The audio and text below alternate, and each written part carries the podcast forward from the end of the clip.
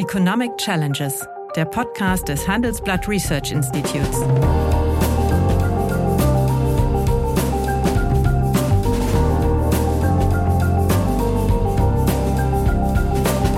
Bert Rürup, der Chefökonom des Handelsblatts, diskutiert mit Michael Hüter, dem Direktor des Instituts der deutschen Wirtschaft, wöchentlich aktuelle wirtschaftliche Herausforderungen. Für Deutschland wie für die Weltwirtschaft.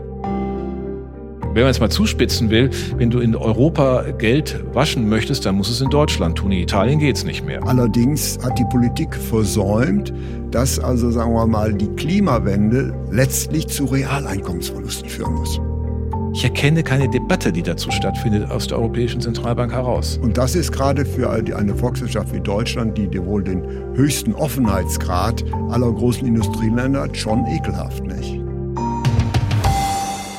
Hallo, guten Tag, lieber Michael. Guten Tag, lieber Bert. Ich würde heute gerne mit dir ja, über die Problematik und die Schwierigkeiten der Geldpolitik, konkret der Politik der EZB, reden. Wir alle wissen, eine optimale Inflationsrate gibt es nicht. Null ist deshalb nicht optimal, da es bei vielen Produkten als Folge des technischen Fortschritts permanente Qualitätsverbesserungen gibt, die sich nicht in Preiserhöhungen niederschlagen. Also wäre Null kein richtiges Ziel. Und die zwei Prozent, die wir eigentlich als das übliche Ziel, zumindest in Deutschland, akzeptieren, stammen ja aus den 1970er Jahren, wo in Deutschland der Preisanstieg bei 6 bis 7 Prozent lag. Die Ende der 1990er Jahre gegründete EZB hat zunächst dieses Ziel der Deutschen Bundesbank übernommen. Unter 2 Prozent hieß es dann, um es aber dann sukzessive anzupassen, sprich zu erhöhen. Zunächst war es nah, aber unter zwei Prozent. Dann wurden daraus mittelfristig zwei Prozent, die auch noch symmetrisch zu interpretieren seien. Das heißt, dass nicht nur die Intensität der Politik äh, Deflation und Inflation gleich behandeln sollte, sondern eben auch die Dauer äh, der mhm. Abweichung. Und deswegen meine Frage an dich, ähm, ist es nicht an der Zeit, angesichts der markanten Preiserhöhung im gesamten Euroraum, nicht nur in Deutschland, dass die doch äh, ultraliber, ultraleichte Geldpolitik zu beenden, konkret auszusteigen? Grundsätzlich ja. Das ist immer gut. Das ist immer noch eine Frage des Zeitpunkts. Das grundsätzlich meine ich damit, ähm, dass es überhaupt eine Klärung über die Strategie der EZB geben Richtig. muss. Und ja. Äh, das ist ja eigentlich auch der Antritt von Christine Lagarde gewesen. Sie will darüber einen Prozess in Gang setzen und will dieses ähm, äh, in einen Diskurs dann auch äh, mit allen Akteuren zusammen entwickeln. Davon hört man wenig. Und das müsste ja überhaupt erstmal klar machen, was eigentlich die äh, dauerhafte systematische Begründung einer so unkonventionellen Geldpolitik sein kann. Nicht? Wir mhm. machen die jetzt ja sechs Jahre. Also ja. im ersten Quartal 2015 mhm. äh, ging es los. Da hatten wir eine Inflation, die war irgendwie bei ein Prozent. Und dann gesagt, ja, wir wollen aber da dass das wieder Richtung. Ja, und wir wollen vor allen Dingen die Inflationserwartungen wieder etwas nach oben bringen. Die sollen so mhm. dann bei 1,5, 1,6 doch auch äh, in der Kerninflation äh, sich äh, wieder einfinden. Das ist dann auch gelungen. Man hat aber zu keiner Zeit die Gelegenheit genutzt, das hätte man, wie ich finde, 2017 machen können, ähm, äh, auszusteigen, auch in der Phase, wo die gesamtwirtschaftliche Lage ja insgesamt äh, seitwärts gerichtet war und auch jetzt keiner großen Spannung unterlag. Das ist immer, es gab immer Argumente, das nicht zu tun. Mhm. Und ähm, jetzt ist man in die Pandemie, okay, zu Beginn der Pandemie hat man auch, ich finde, richtigerweise dann nochmal deutlich gemacht, dass man die Finanzmärkte unterstützt, dass man das nicht durchwirken lassen will. Das ist auch dann glaubwürdig gewesen. Mhm. Die Finanzmärkte sind nun auf einem sehr expansiven Pfad, kann auch sagen, okay, die Unternehmen weltweit, äh, insgesamt bewegen sich ja auch. Aber was ist die Perspektive der Geldpolitik? So, jetzt haben wir unsere Diskussion ja geführt über die vorübergehenden transitorischen Inflationseffekte, aus denen, von denen viele im nächsten Jahr auslaufen werden, die beschaffungsseitigen, die angebotsseitigen, mhm. auch bei den Halbleitern. Aber strukturell war ja unser Punkt, gibt es Druck sowohl über die Frage CO2-Preise, die einfach ansteigen müssen und der Preiseffekt ja. lange sozusagen dominieren wird, da bis die Anpassungen. Man, richtig, da müsste man eigentlich so intellektuell redlich sein, da diese Politik ja letztlich von allen mhm. Euro-Staaten gemacht wird, dass man das Inflationsziel erhöht.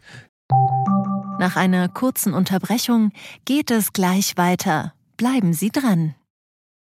Kennst du schon aus Regierungskreisen? Den Podcast der Bundesregierung? Hier erfährst du, wie man sich die Arbeit der Bundesregierung vorstellen muss. Wir schauen, nein, wir hören in den Maschinenraum. Wie werden Entscheidungen getroffen? Und warum so und nicht anders? Themen, Ereignisse, Termine, Alltägliches. Über all das reden wir in Ausregierungskreisen. Jetzt reinhören, überall da, wo es Podcasts gibt. Genau, denn das ist ja ein hinzunehmender Effekt das dieser ist, Preisfahrt. ist ja gewollt. Man will ja Genau, er ist gewollt. Das ist wie früher auch, ne? Die Mehrwertsteuererhöhungen sind auch immer eskontiert Ja, worden von ja. der Bundesbank. Das gilt hier auch. Wir haben den zweiten Effekt damals diskutiert. Bei den Importpreisen, sage ich mal allgemein, oder Kosten der Deglobalisierung, die über Protektionismus, auch Cybersecurity und solche Dinge zustande kommen. Und in, die, da ist jetzt doch mal wirklich die zentrale Frage, was ist eigentlich für die, die Aufgabe der Notenbank? Wo kann sie eigentlich stillhalten und wie lange kann sie stillhalten, wenn äh, beispielsweise die Lohnpolitik äh, auch ihren Beitrag leistet oder nicht? Diese ganze Debatte muss geführt werden und in dem Kontext, deswegen grundsätzlich ja, äh, finde ich, äh, muss man dann auch wieder zu klassischen Instrumenten zurückkehren und kann nicht ewig in den Märkten intervenieren, wie man es tut. Ja, und äh, es kommt natürlich hinzu, wenn die EZB sich meines Erachtens nicht bewegt, ist das doch geradezu eine Einladung der Gewerkschaften. Die würden ja ihrer Aufgabe nicht gerecht, wenn sie nicht versuchen würden, diese, sagen wir mal, anziehende Inflation also in ihren Tarifforderungen zu berücksichtigen. Das aus deren Interessenlage ja, aber man muss ihnen klar machen, ähm, Lohnpolitik ist keine Sozialpolitik. Und wenn die Geldpolitik es hinnimmt, kann sie es aber nur so lange tun, wie die Lohnpolitik es auch hinnimmt. Das heißt, Ja. es ist ein dritter Akteur im Spiel, und das ist nämlich die Finanzpolitik, die über gezielte Kompensationsmaßnahmen die Einkommensverluste bei schwachen, einkommensschwachen Haushalten auch kompensieren sollte. Wir wollen ja keine Gelbwestenphänomene hier in Deutschland haben und es ist auch fair. Ja, da sind ja auch äh, Effekte, mit denen diese Haushalte, die als äh, Grenzhaushalte meistens auch sehr liquiditätsbeschränkt sind, äh, gar nicht umgehen können. Das heißt, die zielgenaue Antwort liegt in der Sozialpolitik und auf der anderen Seite liegt die zielgenaue Antwort in der Wachstumsstärkung durch eine Investitions- oder Angebotspolitik. Ja, das- Deswegen das- müssen die drei gemeinsam denken. Ja, aber und, das äh, ist, ist äh, ein bisschen ähm, akademisch. Also natürlich, äh, sagen wir mal, die äh, steigenden Energiepreise haben eben nicht nur die Armen. Ja, also insofern, wir haben hier generell angebotsseitige Effekte, die gewollt sind. Und äh, Ja, äh, die man aber bei einigen über Einkommenseffekte auch einfach schlicht kompensieren muss. Weil Bei es gar einigen, nicht, bei sie- einigen, bei einigen Da meine ich ja, den, unter die, Einko die, die Einkommen, Ja. die liquiditätsbeschränkten Haushalte. Also ich sag mal, mein, meine Linie wäre, kein privater Haushalt sollte infolge der CO2-Preisentwicklung grundsicherungsbedürftig werden. Das ist, das ist, das ist wohl wahr, ja gut. Das ist die unter, untere, Ja. untere Baseline. Allerdings äh, ist es, ja, hat die Politik versäumt, dass also, sagen wir mal, die Klimawende, die ja von allen bejubelt wird, letztlich zu Realeinkommensverlusten führen muss. Genau, also sie muss zumindest zu einer deutlichen Veränderung der relativen Preise Ja. führen, weil CO2 diesen Preiseffekt hat. Da können sich und dann gibt's ja Anpassungen, dann verschieben sich auch die Dinge. Und in einer Übergangsphase muss man das über Einkommenspolitik seitens des Staates ausgleichen, aber nicht über die Lohnpolitik. Das ist nicht deren Aufgabe, weil sie dann immer den Doppelteffekt hat, dass sie gleichermaßen die Kosten nochmal Ja, ja. treibt in den Gut, Unternehmen, aber- die ja ihren Anpassungsspielraum auch, naja, sie müssen ja ihren Anpassungsspielraum auch haben, denn die Produktionsprozesse sind umzustellen. Das ist auch eine gemeinsame versuch Leistung. Also wo entstehen dann Produktivitätsspielräume, wenn nicht so? Also deswegen meine ich, gehört auch die Investitionsstrategie des Staates äh, dazu und das mal gesamthaft zu denken. Und dann sind wir wieder bei der Geldpolitik, die das aber nicht adressiert, die im Grunde Ja. äh, meandert. Ja, also äh, Inflation ist gar kein Thema. Jetzt ist es auf einmal bei Frau Schnabel doch ein Thema. Äh, man muss da jetzt auch nicht hysterisch werden bei der Inflation, aber irgendwie hätte man schon mal eine Linie. Und das hört man auch von Lagarde als äh, Präsidentin der EZB gar nicht. Leider gar nicht. Und äh, ich vermute jetzt einmal, wird mich deine Meinung interessieren. Wir haben stillschweigend ein zweites Ziel der EZB bekommen. Whatever it takes. Das heißt, neben die Geldwertstabilität ist der dauerhafte Zusammenhalt der Währungsgemeinschaft vertreten. Und auch zwischen diesen beiden Zielen ist auch ein Konflikt. Deswegen ist die EZB ja eigentlich überfordert. Es ist nicht Aufgabe der EZB, zumindest nach dem geschriebenen Recht nicht, dass sie den Zusammenhalt der Eurogemeinschaft äh, gewährleisten soll. Aber es ist zu einem faktischen Ziel geworden und viele der Maßnahmen, die die EZB ja jetzt noch prolongiert, zielen doch letztlich darauf ab, dass die Refinanzierungskosten insbesondere der südeuropäischen Länder niedrig bleiben.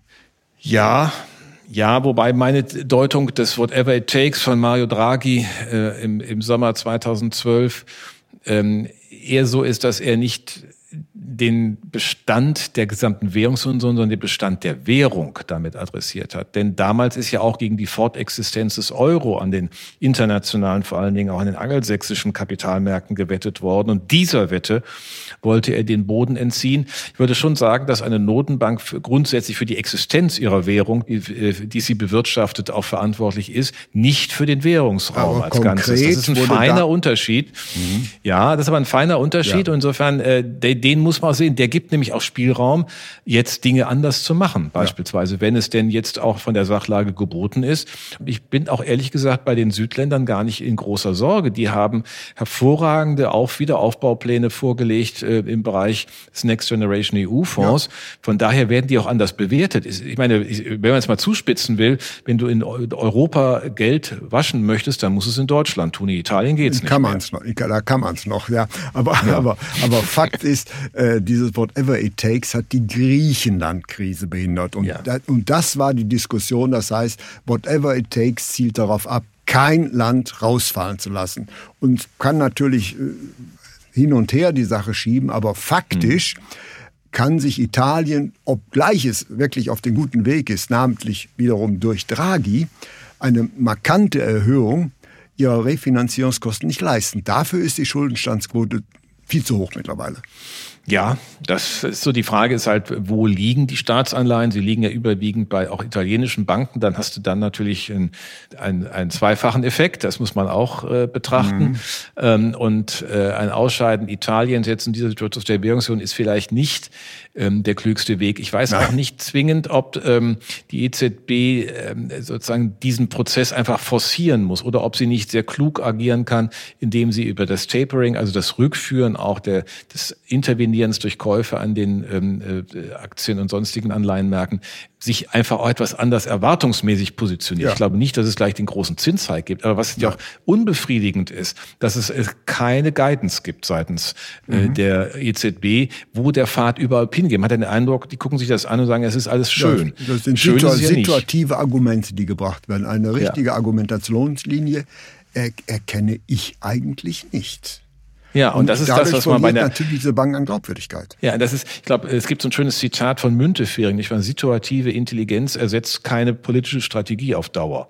Äh, also man muss auch mal situativ klug reagieren, gar keine Frage. Aber am Ende geht es auch um die Einordnung und die Erwartungsprägung aller Akteure, die man damit vornimmt, wenn man diese Einordnung leistet. Und da ist bisher nichts passiert. Und man kann ja auch nicht sagen, dass Frau Lagarde jetzt nur mal erst seit einem halben Jahr EZB-Präsidentin ist. Nein, aber ich frage mich, wie, wie soll äh, dieses jetzt weitergehen, wenn also das Vertrauen äh, in die EZB äh, doch ein bisschen angeknackt ist. Und äh, was wir gegenwärtig erleben, ist auch eine ziemliche Abwertung des Euro an den mhm. internationalen. Märkten.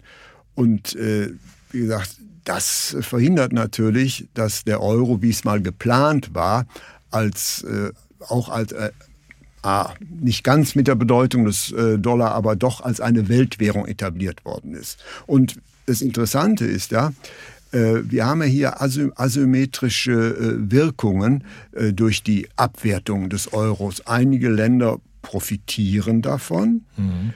Deutschland profitiert äh, eigentlich nicht davon, da wir ungemein in die, sagen wir mal, äh, internationale Arbeitsteilung eingebunden sind, aber die meisten wichtigen Vorprodukte importieren müssen, profitieren wir viel weniger davon als andere Länder. Ja, es ist ja die Frage, ob das jetzt die primäre Interessenlage ist. Da würde ich sagen, auch da gilt die EZB, guckt auf die gesamte Eurozone. Aber unabhängig davon, du hast das Stichwort des Wechselkurses genannt und der Bewertung des Euro an den internationalen Märkten. Zehn Prozent in der letzten Zeit. Das ist, äh, das ist nicht, ähm, nicht marginal. Ja, muss man, es ist nicht nur ein klein, eine kleine, eine kleine Änderung, sondern hier in der Tat deutet sich etwas an, dass ja bei der erkennbaren äh, anderen Positionierung der FED nämlich den Zins, also den, den, den Restriktionen, ja. einen restriktiven Kurs eingeleitet zu haben und den auch fortführen zu wollen, bei einer ja nun sicherlich äh, dynamischeren Situation auch durch die Pakete, die dort mhm. verabschiedet worden sind, die Fiskalpakete. Mhm. Ich meine, man muss immer sich klar machen, das Infrastrukturpaket von beiden ist das Dreifache eines Jahreshaushalts des Bundes mhm. der USA. So, wenn man sich dann bei uns mal vorstellt, können wir uns gar nicht vorstellen, dass wir so etwas tun. Aber dass das Effekte hat, ist natürlich klar. Und dass man dann auch die Geldpolitik hier nicht aus der Verantwortung nehmen kann, ist auch klar. Und insofern ist hier die Erwartung, dass das eher weiter auseinandergeht, wenn die EZB hier nicht für Klarheit schafft, dass sie auch verantwortlich das Inflationsthema sieht. Wenn jetzt das Deflationsthema nun for the time being erstmal nicht mehr da ist, dann ist das sicherlich ein Rahmen, den sie annehmen muss. Ansonsten wird, äh, wird es äh, für eine bestimmte Zeit an internationalen Märkten diese Bewertung sich fortsetzen. Ja, und warum sollte eine nationale Notenbank Euro als Währungsreserve äh, kaufen und deponieren, wenn vorgezeichnet ist, dass äh, der Wert verliert. Ja, nun wissen wir ja alle, äh, Wechselkursprognosen sind somit sicher das unsicherste, ja. was man anbieten kann. Äh, man kann ein plausibles Argument haben, haben wir auch, das würde ich auch durchaus teilen. Aber du hast doch gerade eine Inflationsprognose gemacht, du hast darauf hingewiesen, dass die ja, äh, USA einen äh, Regimewechsel bei der Geldpolitik gemacht hat und die EZB nicht. Und dann muss der Euro abwerten. Ja, aber die Frage ist ja, ob es Reaktionen gibt und ob was an den Märkten und bei Wechselkursen passiert, wissen wir auch. Mit, selbst mit drei Argumenten, die äh, plausibel zusammenpassen, ist noch keine Wechselkursprognose mit einem nein, hohen Wahrscheinlichkeitsgrad nein. beschrieben. Also das ist die immer die, die, die, die, die wackeligste Prognose, die man eigentlich machen kann, weil wir so viele Überlagerungen von, von internationalen Zusammenhängen ja, das kenne haben. Ich. Aber du, du warst ja auch im Sachverständigenrat, ja. da war es immer üblich, die sicherste Prognose ist der Kurs von heute. Genau, ja. genau, genau. Ne?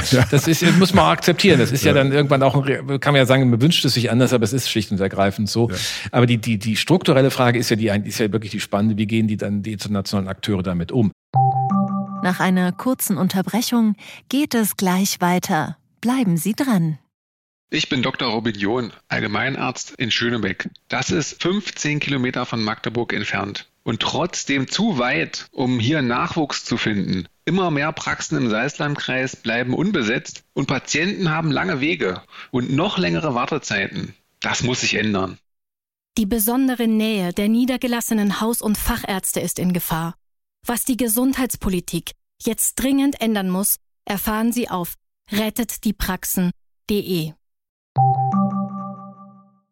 Ich meine, man muss ja auf der anderen Seite sehen, dass die Erwartungen in den Euro als zweite Reservewährung sich auch noch nie so ganz bestätigt hatten. Das ist ein Stück vorangekommen und ich glaube auch mit der Strukturveränderung in der globalen Ordnung ist das wäre das hochbedeutsam. Aber die EZB kann auf der einen Seite machen, was sie will. Sie kann ja, die Zinsdifferenzen wieder zurücknehmen oder sie kann sozusagen den amerikanischen Kurs nachbilden. Aber sie hat immer auch noch ein Problem, das sie nicht lösen kann. Es ist keine politische Konsistenz vergleichbar mhm. vorhanden. Also für die Amerikaner gilt immer, der Dollar ist auch deshalb so stark, weil es natürlich eine globale, auch Militär- und sonstige Macht ist. Und das ist Europa in der Form nicht. Also eine Weltwährung ja. hängt nicht nur an dem Gedeih und, und, und Gewerke der, der Zentralbanker des jeweiligen Landes, sondern auch an der politischen Power. Ähm, ne? Das Richtig, darf aber man nicht es verkennen. Ist, ist schon also irritierend, dass der Anteil des Euro an den Weltwährungsreserven im Jahre 2011, 2012 bei 26 Prozent liegt und heute bei 19. Ja. Ja. Also, ja. Äh, Nein, also insofern, ist, äh, ich damit haben wir, das ist ein, ein, relativiere ein, ein mein Argument, aber ich ziehe es nicht zurück. Ja, ja. Ja, nein, es ist ja, es, ist, es sind ja auch keine Argumente, die man jetzt auf 100 Prozent fahren kann. Aber mhm. die Tendenzen, die sich darin andeuten, glaube ich, haben wir äh, herauskristallisiert. Und das ja. ist, es gibt dazu, und das bleibt immer noch mal festzuhalten, ich erkenne keinen, keine Debatte, die dazu stattfindet aus der Europäischen Zentralbank heraus. Ja, das heißt also, die Europäische Zentralbank, also Entscheidungsgremium, ist äh, ziemlich einmütig, habe ich den Eindruck, äh, der Ansicht, wir machen hier ein Fahren auf Sicht letztlich mhm. und versuchen ja. äh, auch eben durch Zielanpassungen konkrete Maßnahmen zu substituieren. Und das, was Sie ja zuletzt gemacht haben, du hast angesprochen, auch diesen längeren Zeitraum, das kann auch sozusagen um zwei ne, sein, ja. also nicht mehr nur bis zwei. Das ist natürlich ähm, symmetrisch, sowohl. Diese Symmetrie, äh, das ist das, was nicht so sonderlich überzeugt. Ja. Äh, dafür jetzt gibt es eigentlich wenig Handhabe und es zeigt eher, dass man sich eigentlich einen Raum fürs Nichtstun im Sinne einer Veränderung der gewählten Strategie, der faktischen Strategie schaffen will. Und das ist immer so, als passt man dann die Regeln an die Orientierung, die man hat, wenn man sich nicht bewegen will. Das ist aber nicht das, was eigentlich Politik leisten kann. Also sind wir uns in diesem Punkt einig. Also ich äh, sehe auch nach Lage der Dinge nicht, dass sich äh, diese Politik substanziell ändern wird. Das heißt wieder konzept- oder rein zielgetrieben ist. Also ich sehe hier ein äh, Lavieren und äh, eine mehr rhetorisch-semantische Problemlösung mhm. als eine instrumentelle. Ja, ja. Ja, das, das äh, ich teilen. Es ist natürlich schon unter Draghi so passiert, dass also nicht wirklich die Diskussionen auch bis zum Ende gefahren wurden, auch im Zentralbankrat, wenn man mit einzelnen Akteuren gelegentlich mal spricht, das ist dann immer so eingeebnet worden und äh, nach dem Motto, ne, die, diese Gefahren überwiegen noch. Es wird mir jetzt immer noch undeutlicher, ehrlich gesagt, in der, auch in der Kommunikation. Interessant ist aber, dass, wenn man das mal so nimmt, die Kapitalmärkte ansonsten ja keine so ein Misstrauenstestat vorbringen, außer jetzt an den Devisenmärkten. An den Devisenmärkten. An den ja, Devisenmärkten, Devisenmärkten ja, aber. Und, und, das ist gerade für eine Volkswirtschaft wie Deutschland, die wohl den höchsten Offenheitsgrad ja. aller großen Industrieländer hat, schon ekelhaft, nicht? Ja, und die, die einige Frage ist ja, ähm, wenn man das jetzt über den Tag hinausdenkt, wir haben eine neue Bundesregierung wahrscheinlich demnächst, äh, wie stellt sich Europa politisch auf? Dafür mhm. gibt es ja auch gar keine äh, Perspektiven, denn natürlich ist die Rahmung der Währung auch etwas. Also man könnte ja fragen, sind nicht die europäischen politischen Institutionen, die Kommission, Parlament äh, und Rat nochmal gefordert, jetzt auch mhm. Antritt zu machen? Ich meine, die Konferenz zur Zukunft Europas, da, das ist, plätschert alles da vor sich hin, alles ist sozusagen Pandemie sediert, aber nichts wirklich passiert. Alles das Einzige, was äh, gemacht wird, ist der Green Deal, aber das ist ja keine, mhm. keine europaspezifische Aufgabe, sondern und, äh, es, ich sehe an keiner Ecke eine Perspektive, wie man hier über Reformen der Institutionen nachdenkt. Das ist alles weit hinter uns gelassen. Ich meine, du ne, weißt, es gab mal den Vier-Präsidenten, gab es einen Fünf-Präsidenten-Report, dann gab es einen von der Kommission. Mhm. Das ist alles fünf Jahre her. Ja. Und das liegt alles in den Archiven, hat Moos angesetzt. Und keiner spricht darüber. Aber wir müssen, und wenn wir über Währung reden, über die Europäische Zentralbank reden, müssen wir auch über deren Einbettung in das gesamte politische Institutionengefüge reden. Und das wird nicht getan. Es gibt auch keinen, der irgendwie einen Gedanken darauf verwendet, wie man das weiterentwickeln könnte. Ich höre auch, man hört auch von Frau von der Leyen eigentlich nichts, mhm. eigentlich gar nichts. Mhm. Ja, ähm, insofern glaube ich, müssen wir insgesamt uns ein bisschen über Europa Sorgen mhm. machen und wahrscheinlich auch mehr äh, Gedanken über Europa machen, wenn wir diesen Wirtschaftsraum entwickeln wollen. Ich meine, das kann man bei aller Diversität, werden wir das alleine sowieso nicht schaffen. Also brauchen wir dieses Europa. Welches Investment sind wir bereit, in Europa einzugehen? Und welche Forderungen sind wir dafür bereit auch zu stellen und zu artikulieren? Das muss auch an die Geldpolitik mhm. gehen. Und dieser Rahmen ist völlig verloren gegangen. Alleine mhm. die EZB bleibt quasi übrig als mhm. die hat ja. ja. für sich den großen Vorteil, dass sie ihren Politikbereich konsistent bearbeiten kann und dann macht sie das auch. Sie ist auch autonom. Das Verfassungsgericht, mhm. Äh, das Deutsche sagt dann gelegentlich, sie ist, muss ja, aber darauf achten. Ja. Aber ist alles marginal, ändert das nicht, wird den Kurs nicht ändern. Mhm. Und äh, da muss man mal fragen, ob wir da nicht eine andere, ähm, auch neue Öffentlichkeit herstellen müssen. Ja, ich fasse das mal zusammen. Das war eine sehr ernüchternde äh, Diskussion heute. Sie endet in einem, ja, we are still confused, but on a higher level. Aber wir haben, glaube ich, Einvernehmen erzielt. Lange kann es so nicht weitergehen, wenn ich wirklich Europa zusammenbauen will und den Euro als äh, akzeptierte, ja doch zweite Weltwährung zu erhalten. Ja, volle Zustimmung. Vielen herzlichen Dank. Bis zum nächsten Mal. Ich danke dir. Das war Economic Challenges, der Podcast des Handelsblatt Research Institutes. Wie navigieren Deutschlands Top-Vorständinnen durch die aktuell schwierigen Zeiten? Hören Sie es selbst bei der Female All-Star Boardroom Session am 14. Mai. Mit dabei Maria Ferraro von Siemens Energy, Viktoria Osatnek von E.ON, Sopna Suri von RWE Generation und Antje von Dewitz von Vaude. Wir sprechen mit Ihnen über die Stärkung der Wirtschaft, das politische Klima und die geopolitischen Krisen. Seien Sie dabei, femaleallstarboard.de.